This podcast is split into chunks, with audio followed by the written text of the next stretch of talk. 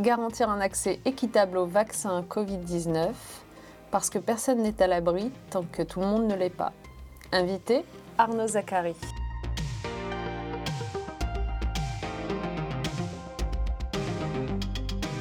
Bienvenue sur One World, le podcast de One qui cherche à donner de la visibilité aux acteurs de la solidarité internationale. L'ONG One est un mouvement mondial qui fait campagne pour en finir avec l'extrême pauvreté et les maladies évitables d'ici 2030, pour que chacun, partout dans le monde, puisse mener une vie digne et pleine de possibilités.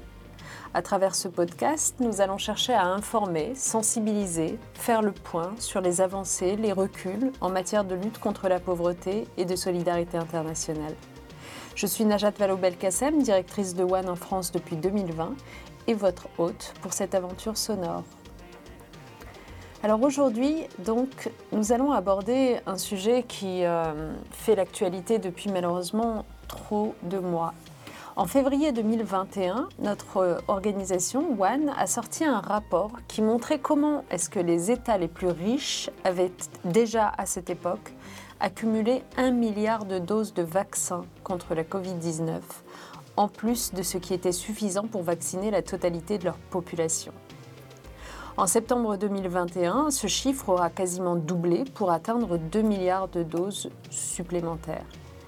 En France, on commence déjà à stocker des doses alors que l'on craint une nouvelle vague plus dangereuse due au variant Delta en Afrique, continent qui pendant ce temps-là ne vaccine presque pas comparé aux pays les plus riches. Pour parler de ce sujet, j'ai voulu recevoir aujourd'hui Arnaud Zachary. Arnaud Zachary est maître de conférence à l'Université de Bruxelles et à l'Université de Liège. Il est également secrétaire général du Centre national de coopération du développement qui coordonne les voix de 90 ONG belges de solidarité internationale et des milliers de volontaires. Arnaud Zachary, bonjour. Bonjour. Est-ce que vous voulez nous en dire un peu plus à votre sujet que ce que je viens de résumer? Bon bah, C'était déjà un bon résumé. Donc, euh, peut-être dire deux mots sur le, Centre national de coopération développement qui existe depuis plus de 50 ans et qui n'est pas seulement une, coupole d'ONG, mais aussi de, syndicats, d'associations engagées dans la solidarité internationale. Euh, et donc évidemment, bon, la question de, cette pandémie qui frappe l'ensemble de l'humanité, mais de manière disproportionnée les pays en développement. Euh, est évidemment un, sujet central de, ces derniers mois. Alors Arnaud, euh, comme à chaque fois pour ce podcast, euh, on sélectionne une citation qu'on demande à notre invité de commenter. Vous avez le droit cette fois-ci à cette citation. Toute personne a droit à un niveau de vie suffisant pour assurer sa santé, son bien-être et ceux de sa famille, notamment pour l'alimentation, l'habillement, le logement, les soins médicaux, ainsi que pour les services sociaux nécessaires. Cette euh, phrase, elle est extraite de la Déclaration des droits de l'homme et du citoyen, c'est son article 25 plus précisément. Qu'est-ce qu'elle vous inspire? Ben, Elle m'inspire que ça devrait être un, objectif de toutes les politiques, mais qu'on on ne peut que constater l'incohérence entre ce droit fondamental et, des politiques qui sont menées à l'échelle internationale. Et la question de, la distribution des, vaccins est malheureusement caricaturale, hein, puisque euh, bah, il, y a, plus d'un an, tous les gouvernements nous annonçaient un bien public mondial, donc qui devait être accessible à, tous les citoyens du monde, puisqu'on se rendait bien compte qu'on était face à une pandémie qui fatalement bah, touchait l'ensemble de l'humanité par définition. Donc espérer s'en sortir euh, sans prendre en compte la, la, la, situation des voisins est évidemment une illusion. Euh, et on se retrouve ben, dans, la, situation euh, actuelle où ben, 80% des, des, doses de vaccins ont été précommandées par les, pays les plus riches et même par une dizaine de pays. Euh, alors que à l'autre extrémité, on a les, pays à, à, faible revenu qui, ont vacciné à peu près 0,3% de leur population. Et donc, c'est pas seulement une faute morale vis-à-vis des pays en développement, parce que ça veut dire que c'est des, millions de, vies qui risquent d'être perdues euh, alors que on, on, aurait pu euh, les éviter. Mais c'est aussi euh, un mauvais calcul, même si on, on, ne compte que ses propres intérêts de, de, pays du Nord ou de pays européens, puisque euh, fatalement, le, le, la distribution inégale des vaccins va prolonger la durée de la pandémie dans les pays en développement. Ça va donc entraîner euh, des problèmes économiques et sociaux, euh, vu que les échanges internationaux vont être perturbés. Euh, mais ça pourrait être plus grave puisque c'est un peu la course entre la vaccination et les variants, et puis on peut avoir des variants de variants qui deviendraient résistants au vaccin. Euh, et donc le fait de laisser une bonne partie de la population mondiale euh, sans accès au vaccin est en fait un, risque pour la, la, la, propre campagne de vaccination dans nos pays riches, parce que si des, des variants devenaient résistants au, au, au vaccin, eh bien, ça mettrait euh, à terre, en quelque sorte, toute la stratégie qui était mise en place dans, en Europe, en Amérique du Nord euh, et, dans, et dans quelques pays émergents de, depuis quelques mois pour vacciner le, le, plus vite possible un maximum de sa population. Évidemment, de nouveau, on est, on est face à une pandémie par définition mondiale, donc on, on, on ne peut aborder que l'immunité et donc la vaccination qu'à cette échelle mondiale, si en, tout cas on veut répondre efficacement à ce type de pandémie. Comment expliquez-vous que sur un sujet qui apparaisse aussi évident que ce que vous venez d'expliquer, euh, il n'y a pas de réel sursaut de la part de nos gouvernements? Il y a eu beaucoup de discours qui ont été tenus hein, sur un bien public mondial, mais on a le sentiment que c'est quand même resté euh, des phrases de communication. Est-ce que vous en déduisez qu'il y a une impossibilité matérielle pour ces gouvernements d'agir ou qu'il y a une insuffisante prise de conscience de la gravité du sujet? Ben, je pencherais plutôt pour la, deuxième solution, en ce sens que bon, il, faut remettre les choses dans leur contexte. Hein. Toutes les opinions publiques de chacun des pays euh, ont mis la pression sur les gouvernements, qui, dans nos pays riches ont, géré le début de la pandémie de manière assez catastrophique, hein, notamment se retrouvant incapables de fournir des masques aux populations, euh, ben, ils ont expliqué que les masques ne servaient à rien, puis euh, finalement ils ont bien dû admettre que ça servait à quelque chose et, et, et, et qu'on avait fait des erreurs et que finalement on n'avait pas les, les, capacités de fournir ces masques aux populations. Donc quand les vaccins sont arrivés, ben, les gouvernements des pays riches se sont dit cette fois-ci on ne va pas se laisser prendre et donc on va prendre toutes les mesures pour garantir un approvisionnement suffisant de vaccins. Et donc c'était la la course à l'échalote en quelque sorte, euh, qui, a été permise par l'opacité des négociations. Donc les, gouvernements euh, se sont rendus dépendants de l'industrie pharmaceutique euh, suite à une confiance un peu aveugle et en particulier de la part de l'Union européenne parce que si l'Union européenne a, eu elle-même des problèmes d'approvisionnement, c'est parce qu'elle n'a pas autant financé la, recherche sur les vaccins qu'aux États-Unis, au Royaume-Uni et que quand ça a été fait, notamment l'Allemagne ou la, ou la France euh, ont, par exemple soutenu des, industries pharmaceutiques, mais elles n'ont pas pris, euh, euh, elles n'ont pas garanti dans les, dans les contrats le fait d'être approvisionnées en priorité. Ça aurait en quelque sorte exacerbé en, en, encore ce qu'on appelait le nationalisme vaccinal, c'est-à-dire que ben les, pays riches se concurrencent pour ben accaparer le, le, la majorité des, des, doses existantes. Et donc, on a complètement oublié le fait qu'à côté de ça, il y, a, il y a tout simplement la majorité de la population mondiale euh, qui, qui, a besoin aussi, aussi, de vaccins. Alors, certes, on avait euh, lancé le, et on a lancé l'initiative COVAX qui est soutenue depuis le début par l'Union européenne, euh, par exemple. Mais l'initiative COVAX, c'est quoi? C'est simplement une centrale d'achat. Euh, c'est-à-dire que ben, on, on s'est dit qu'on allait négocier euh, l'achat de vaccins pour les, les, les, pays en développement, dans l'espoir de vacciner un peu plus de 20, 20% de la population des pays en développement euh, d'ici la fin de l'année 2021. Donc, on, on va avoir de, de, de, grosses difficultés à, atteindre cet objectif, mais qui est de toute façon euh, insuffisant, puisque si on veut une immunité, ben, il faut 60, 70, euh, voire 80% de la population vaccinée. Donc, même si on atteignait ces, ces 20 ça serait tout à fait insuffisant. Et donc, on a euh, chaque, chaque, chaque État a été négocié dans l'opacité, dans le secret le plus total, euh, des accords avec les, les firmes pharmaceutiques euh, qui ont donc ben, joué la loi du plus offrant. Et donc la loi du plus offrant, c'est la loi du plus fort. Euh, et donc on se retrouve avec cette situation où les pays en développement, qu'on avait un peu vite présenté comme euh, étant moins affectés par cette pandémie hein, au départ, et puis on a vu ce qui s'est passé en, en Inde avec le, le, variant Delta, on voit ce qui est en train de se passer un peu partout dans les pays en développement, évidemment en Amérique latine où la pandémie a été euh, euh, très grave, mais aussi en Asie et de plus en plus en Afrique. Euh, et donc on se retrouve dans, cette situation aujourd'hui où ben, la, vague de contamination est la plus forte dans, les pays en développement. Et donc, comme je le disais tout à l'heure, le risque, c'est évidemment de voir ces variants de continuer à muter et devenir résistants au vaccin, y compris dans, dans, nos pays riches. Ça, ça serait évidemment le, le, le scénario tout à fait catastrophe.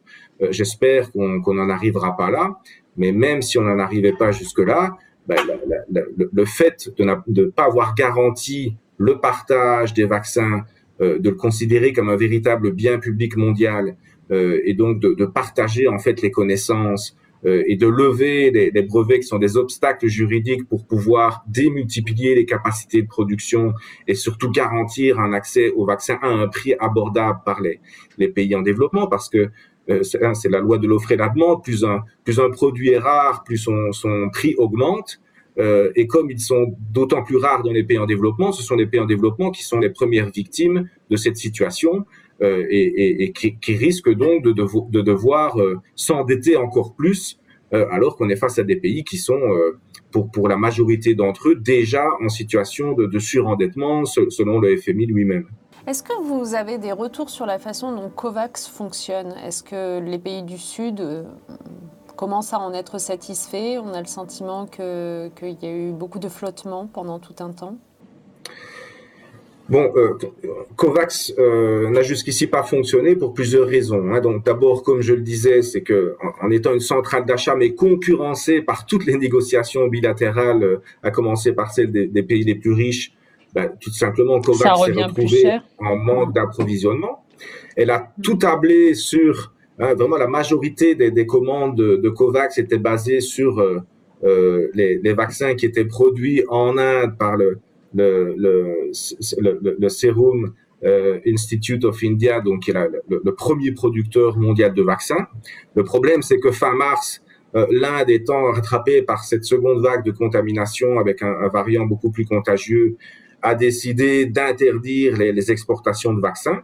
Et donc l'initiative COVAX s'est retrouvée en fait euh, totalement asséchée. Donc fin, fin mai, euh, on, était à, moins de 70 euh, millions de, doses disponibles, alors que l'objectif était de 2 milliards pour la fin de cette année. Euh, et donc, COVAX est dans une situation où non seulement elle, s'est retrouvée concurrencée par les négociations bilatérales, mais en plus, elle a mis en quelque sorte tous ses yeux, tous ses œufs dans un même panier, et ce panier a, a, disparu du fait de la décision de l'Inde elle-même prise de court alors qu'elle exportait beaucoup de sa production, mais ayant, ayant des besoins nationaux, ben, elle a donné la priorité euh, à la population indienne. Et donc, depuis quelques semaines, le, et notamment depuis le, le, le soutien des États-Unis à la proposition des pays en développement de lever les brevets à l'Organisation mondiale du commerce, ça a mis la pression sur le secteur pharmaceutique, mais aussi sur les, pays riches. Et donc, on a, on l'a vu notamment dans le cadre du dernier G7, euh, ben, où les pays riches s'engagent à, faire des dons de doses à COVAX. Et donc, si toutes ces promesses étaient respectées, ben, on pourrait éventuellement, au cours du, second semestre de cette année, rattraper le retard et faire en sorte que COVAX euh, finisse par respecter ses engagements pour l'année 2021. Mais comme je le disais tout à l'heure, euh, bah, vacciner 20% de la population des, des pays membres de l'initiative COVAX, c'est de toute façon euh, insuffisant. Euh, et donc on se retrouve tout simplement, c'est l'Organisation mondiale du commerce qui l'a expliqué, euh, on a besoin de, de, 10 à 11 milliards de doses par an à l'échelle mondiale. Euh, je dis par an parce que c'est pas exclu que cette, cette cette, ce coronavirus devienne une, une maladie endémique et, et donc qu'on qu doit vacciner chaque année la, la, population mondiale. Or, les capacités de production mondiale actuelles, c'est autour de 3 milliards et demi de doses. Hein, et on n'a pas encore produit 3 milliards et demi de doses euh, en 2021. Pourquoi? Ben Parce que l'existence des brevets permet un monopole euh, aux, aux, industries pharmaceutiques qui détiennent ces brevets. Donc, elles ont un monopole en matière de production, de distribution et de fixation des prix. Hein, D'où cette, cette, euh, cette loi du plus fort, cette loi du plus offrant qui a en fait euh, régit la, répartition des vaccins depuis le début de la pandémie. Donc ça, c'est les difficultés. Euh, et en même temps, on souligne aussi beaucoup l'opportunité qu'il y a eu à trouver aussi rapidement un vaccin. Euh, c'est quand même assez inédit dans l'histoire euh, de la lutte contre ce type de pandémie. Est-ce que vous avez le sentiment que ça aussi, ça va euh, introduire un changement considérable dans la recherche contre d'autres types de maladies évitables? Je pense qu'il y a une opportunité, mais évidemment, il faut tirer le, faire le bon diagnostic de, de ce succès. Hein. Pourquoi on a eu des vaccins aussi rapidement? Si on entend le discours du, secteur pharmaceutique, c'est grâce aux brevets et, et aux profits importants que permettent ces brevets. Or, ben, on constate que des coronavirus, il en existait depuis de nombreuses années, avec le, SARS, le MERS par exemple en Asie. Il n'y avait pas beaucoup de recherches sur la question. Il y en avait dans, un institut de recherche à Oxford par exemple, hein, qui a fini par trouver le, vaccin commercialisé par, euh, AstraZeneca. Mais euh, on sait que suivant les business models des big pharma, les vaccins sont beaucoup moins intéressants que des médicaments qui peuvent être euh, achetés dans la durée parce qu'on en a besoin parfois pendant toute une vie. Un vaccin, ben, ça risque d'immuniser contre la maladie et donc euh, ce n'est pas le, produit le plus rentable, d'autant que les, pandémies jusqu'ici étaient euh, essentiellement localisées dans des pays en développement où les, populations n'ont pas beaucoup de pouvoir d'achat. Donc, ça n'intéressait pas au premier plan les, investissements des big pharma. Le game changer, ce qui a changé à partir de 2020, euh, c'est que les États ont mis l'argent sur la table. Hein, on a des dizaines de milliers de chercheurs qui se sont mis à, chercher euh, un vaccin contre le, Covid-19 ben, grâce non seulement à tous les soutiens financiers des États, mais aussi au système des précommandes. Donc, on précommande des vaccins que l'on trouve le vaccin ou pas. Donc, euh, vous pouvez chercher sans risque. Euh, vous savez déjà que vous on, a préfinancé vos recherches. Euh, et en plus, il y a eu toutes les, les procédures de, de, de, qui permettent d'avaliser tous les vaccins, de, les tester, etc., qui ont été certification. Voilà, toute la certification a été accélérée. Donc, le, le game changer, c'est clairement les investissements des États donc évidemment, de nouveau, il y a beaucoup d'opacité, donc tout n'est pas connu, mais il y a quand même un site qui référence tous ces financements euh, et qui arrivait quand même à la conclusion que 98% des, investissements dans la recherche sur les, vaccins provenaient des, États et que ces États ont en plus euh, précommandé, euh, souvent pour dans les pays riches, pour avoir des capacités de vaccination de plusieurs fois leur population. donc finalement, ben, on entend que Pfizer annonce déjà plus de 15 milliards de, dollars de profit pour l'année 2021 et que Moderna euh, annonce des, profits encore plus importants. Donc, si on, tire les leçons de, de, ce qu'on vient de vivre, c'est-à-dire que les États ont tout intérêt à investir dans la recherche, euh, y compris et surtout d'ailleurs quand il s'agit d'épidémies qui euh, concerne en majorité des populations pauvres et pour lesquelles donc il n'y aura aucun incitant euh, commercial pour les, les, acteurs privés à, à, investir dans la recherche. Bon, c'est quelque chose que, que l'on souligne déjà depuis longtemps. Hein. Rappelons-nous que euh, déjà la lutte contre le sida, euh, fin des années 90, début des années 2000, c'était tout le débat sur l'accès aux antirétroviraux, notamment au Brésil et en Afrique du Sud. Il y a déjà eu à l'époque un, un, bras de fer entre le, ces pays en développement et le secteur pharmaceutique euh, à l'Organisation mondiale du commerce notamment. Euh, et puis c'est l'opinion publique internationale qui, qui, a, qui, a, fini par euh, exprimer sa, sa, sa, son, dégoût de la situation et donc la quarantaine de firmes pharmaceutiques qui refusaient de lever les, les, brevets sur les antirétroviraux ont décidé de le faire pour une question d'image. Et alors on avait donc à l'époque des antirétroviraux qui coûtait 10 000 dollars par personne, donc complètement inaccessible pour les pays africains qui étaient les plus touchés. Euh, on est passé du jour au lendemain à 350 dollars et euh, euh, quelques temps plus tard même à 100 dollars. Et, ça a permis euh, de sauver non seulement des, des, millions de vies, mais euh, ça a en plus dopé le, le, la recherche, l'innovation, la lutte contre la pandémie du sida avec le Fonds mondial contre le sida. Et donc on a eu des résultats très impressionnant. Et donc pour ceux qui, euh, comme moi, ont connu cet épisode il y a 20 ans et se retrouvent aujourd'hui dans le débat sur la levée des brevets à l'Organisation mondiale du commerce sur les vaccins contre le, coronavirus, ben, on ne peut que constater que les arguments du secteur pharmaceutique sont les mêmes qu'à l'époque. Euh, et, alors que ben, on a constaté qu'ils ils étaient tout à fait euh, erronés et qu'au contraire, la levée des brevets a, non seulement eu des effets très bénéfiques d'un point de vue sanitaire, mais ça n'a pas du tout eu un impact négatif sur, sur l'innovation comme on l'entend. Euh, au contraire, ça a même dopé euh, toute la campagne de lutte contre la pandémie, euh, contre le du sida.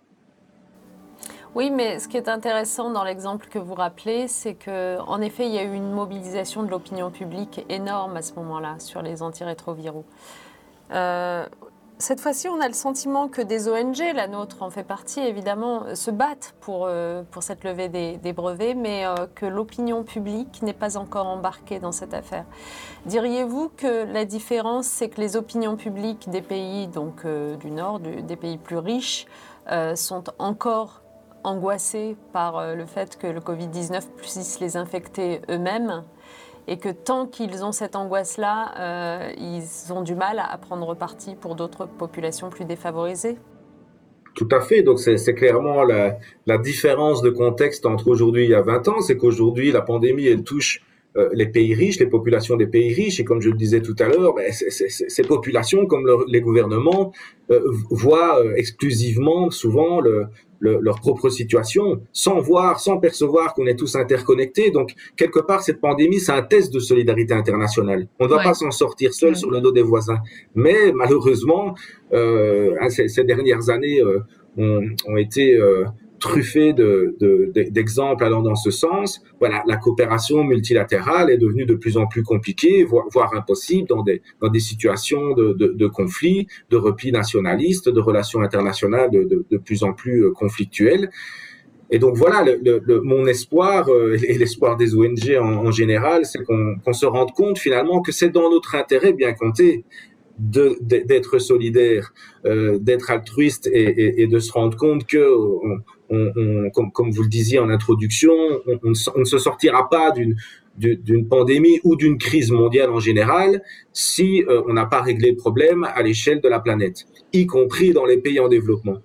Euh, et donc voilà, enfin, c'est vrai que au niveau de l'opinion publique, euh, il n'y a pas la pression qui existait il y a 20 ans, mais il y avait aussi, il y a 20 ans, la conférence de Durban qui avait aussi fortement concentré tous les experts euh, sur, la question et donc il y avait quand même eu un impact médiatique euh, euh, très important. bon, ceci dit, on, voit quand même, hein, il, y a, plus de 100 prix Nobel qui ont, écrit un, courrier à, Joe Biden, plus de 70, 70 pardon, anciens chefs d'État. on a quand même le, le directeur de l'OMS. Donc on, on, a énormément de personnalités politiques, euh, évidemment de citoyens qui ont, qui ont, signé des pétitions. Donc on, on sent quand même euh, euh, un mouvement qui s'est accéléré au moment où l'administration Biden a apporté son soutien. Parce que ce qu'il faut dire, j'imagine que c'est ce que vous avez vécu vous-même dans, dans, dans, vos discussions avec les, les, autorités françaises, avec le gouvernement français, c'est qu'au début, quand on est arrivé en octobre 2020 avec cette proposition, ben, on, nous regardait avec des yeux en, disant avec quoi vous venez, euh, y compris encore au début de l'année 2021. Euh, euh, et, c'est le, soutien de l'administration Biden qui a en fait changé la donne, puisqu'on ne pouvait plus dire que c'était des, des, des, des, demandes de, exclusives des, pays en développement et des ONG qui les soutiennent, mais que euh, on se rendait compte, y compris au niveau du gouvernement des États-Unis, que euh, la situation devenait euh, préoccupante, voire grave, y compris pour les pays riches eux-mêmes, malgré les résultats qui étaient atteints en termes de vaccination. Hum. Absolument. Donc le combat continue et je pense qu'au-delà de la mobilisation des opinions et des gouvernements, c'est aussi une question de gouvernance. Euh, institutionnelle à l'échelle mondiale. Dans quel lieu exactement se prennent ce type de décisions euh, On voit bien que notre gouvernance institutionnelle mondiale semble à bout de souffle dès lors qu'il s'agit de prendre de grandes décisions comme celle-ci, comme euh, comme l'allègement des dettes euh, sur les pays les plus pauvres. Euh, on a toujours le sentiment de n'avoir pas les bons cercles les plus adaptés dans lesquels on aurait vraiment tous les acteurs. Et je pense que c'est un sujet que, que, vous avez aussi en tête, cette coordination d'ONG belge, comme nous l'avons ici en France. En tout cas, merci infiniment. Vous vouliez rajouter un mot, Arnaud? Avec plaisir. Ben non, j'allais terminer sur sur justement cette Organisation mondiale de la santé, hein, que de nouveau cette pandémie, elle a révélé les faiblesses de l'Organisation mondiale de la santé, qui depuis euh, mars 2020 a mis à disposition un, un mécanisme de, partage des connaissances et des technologies euh, qui est complémentaire à la levée des brevets à l'Organisation mondiale du commerce. Mais il suffit de regarder à quel niveau est financé l'OMS et par qui. Euh, donc nos États ne, financent pas suffisamment les espaces multilatéraux qui pourraient apporter en effet des solutions à, ces enjeux mondiaux. Euh, quand on regarde le budget de l'OMS, bon, c'est grosso modo le, budget d'un d'un gros hôpital européen, hein, on va dire. Mais quand on regarde qui le finance, il y a les États-Unis qui étaient le premier financeur, mais l'administration Trump en était même sortie en pleine pandémie. Donc, qui se retrouvait principal bailleur C'était la fondation Gates, euh, donc une mm. fondation privée. Euh, et, donc, c'est dire le, peu d'ambition qu'ont les États pour financer les institutions multilatérales pour pouvoir ben, prendre les décisions à, la bonne échelle. Et donc, le fameux mécanisme de, partage des, technologies, des connaissances, euh, ben, il a été mis en place et il y a zéro euh, entreprise pharmaceutique qui l'a utilisé à ce jour. Absolument. Bah écoutez, merci infiniment. On est obligé d'arrêter là parce que le temps est contraint, mais je serais restée bien plus longtemps avec vous si c'était possible. Euh, je rappelle à tous ceux qui nous écoutent que vous pouvez réagir à ce podcast sur les réseaux sociaux de One, sur le compte Instagram Génération Activiste qui est porté par nos jeunes ambassadeurs. N'hésitez pas. Euh, merci encore Arnaud Zachary, bravo pour ce que vous faites. Euh, bon courage pour les prochaines mobilisations. Et moi, j'ai hâte de vous retrouver pour notre prochain épisode. Alors, à très vite.